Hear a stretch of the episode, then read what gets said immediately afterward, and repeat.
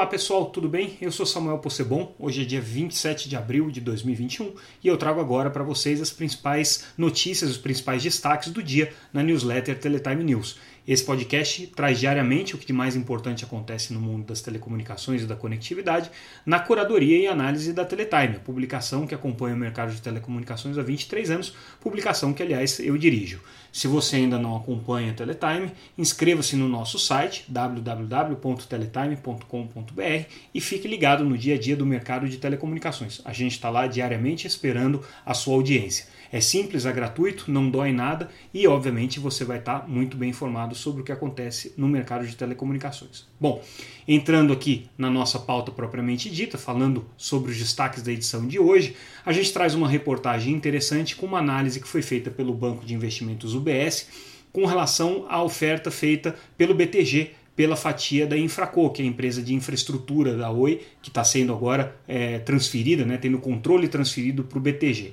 E segundo essa análise da UBS, o que é interessante a gente notar é que essa foi possivelmente a única oferta que poderia vingar num contexto tão complexo que é essa operação. Eles fazem lá todas as análises de por que, que essa operação é, tem uma certa complexidade que exigiria por trás um fundo é, de investimento, um, um, grupo de investimento como o BTG. Tem uma questão é, relevante com relação à dívida, com relação à rolagem da dívida da Oi. Tem também a questão da Globinet, que é uma, um fator importante, porque a Oi tem compromissos de uso da, da rede da Globinet que fazem parte é, do, do, dos ativos do BTG, que estão entrando então agora nessa operação com a Infraco. Então eles fazem essa análise sobre é, a racionalidade por trás dessa oferta e do ponto de vista é, do UBS é uma, uma oferta que tem é, um poder bastante relevante de fazer com que a Oi se valorize no futuro. Vale a pena ler os detalhes aí dessa análise. É, outra reportagem que a gente traz também é, com uma informação com relação a fundos de infraestrutura, a gente falou um pouco disso na semana passada. Hoje, é, uma tendência que a gente vê no mercado de telecomunicações são os lançamentos das debêntures incentivadas para a construção de infraestrutura de banda larga. A gente já tem empresas relevantes, tanto grandes operadoras incumbentes, como a Claro e a TIM, já autorizadas a lançar é, essas debêntures incentivadas, como também no, novos e pequenos provedores de acesso também já autorizados a lançar essas debêntures incentivadas, elas precisam da autorização do governo porque tem uma série de isenções tributárias. E é, o BTG Pactual lançou então um fundo dedicado justamente a essas debêntures, a, a, a captação de recursos para eh, investimentos nessas debêntures. Então, isso é um movimento importante que mostra que realmente tem um movimento e uma preocupação do mercado grande com relação a isso. Hoje, aliás, é outra notícia que a gente traz: o governo autorizou a Algar a emitir mais um bilhão e meio em debêntures incentivadas, ou seja, isso se soma aí aos 4 bilhões da Claro, 5 bilhões da TIM e mais de um bilhão de reais reais já para pequenos provedores, agora mais um bilhão e meio, então a gente já tem aí quase 12, 13 bilhões de reais autorizados em debêntures incentivadas pelo governo. Movimento realmente importante, vale a pena a gente observar.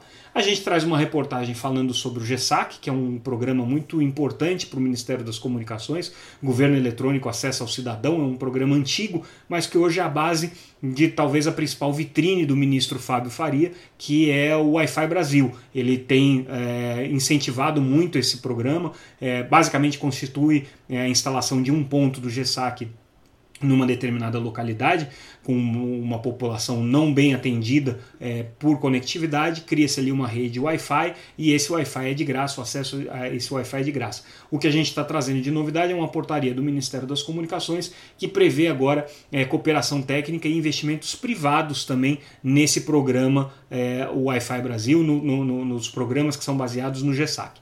Tem uma questão importante aqui, que é a questão tributária. A gente sabe que o GESAC tem uma exceção é, de tributação que foi concedida pelo Confase e ele vale só para as aplicações de governo eletrônico. A gente não sabe se essa exceção de ICMS que foi dada pelo Confaz vai se aplicar também a uns serviços que eventualmente tenham recursos privados. Fica aí a questão, a gente ainda vai tentar levantar isso.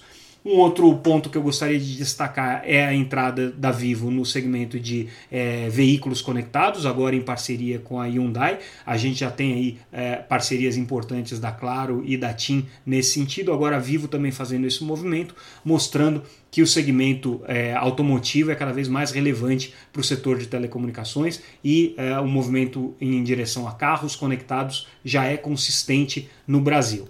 É, um outra, um, uma outra série de reportagens que eu gostaria de destacar na edição de hoje dizem respeito ao mercado de streaming. É, Para quem não está acompanhando, hoje e amanhã acontece o Seminário Brasil Streaming 2021, que é organizado pela Teletime. A gente discute ali vários aspectos relevantes com relação a esse mercado de distribuição de conteúdos pela internet. A gente fala de modelos de negócio, a gente fala de licenciamento de conteúdo, a gente fala de aplicações é, e serviços dedicados a pequenos provedores, a gente está falando de 5G streaming e também é, tratamos aí de algumas questões tributárias relevantes. Na edição de hoje, as reportagens trazem muita informação com relação à leitura que os novos players de streaming estão fazendo do mercado, e é interessante a gente notar que já se detecta uma certa saturação do mercado de streaming pela quantidade de ofertas que a gente tem. A gente tem aí mais de é, 13, 14 serviços de streaming disponíveis hoje no Brasil. O consumidor já está ficando um pouco saturado e está começando a criar um grau de complexidade para eles. Então, a discussão ao longo do dia de hoje foi muito em cima disso. Quem vai ser o agregador? Como você apresenta um produto num contexto em que você tem tantas plataformas? Porque a gente não está falando só de Netflix e de Disney, que são as mais conhecidas. A gente está falando aí de algumas dezenas de plataformas, algumas inclusive brasileiras, que estão disputando esse mercado de streaming com ofertas inclusive muito interessantes. Então, essa série de reportagens aí traz o detalhamento do que aconteceu hoje no, no evento de streaming. Amanhã a gente vai ter mais algumas informações sobre isso, porque o evento continua.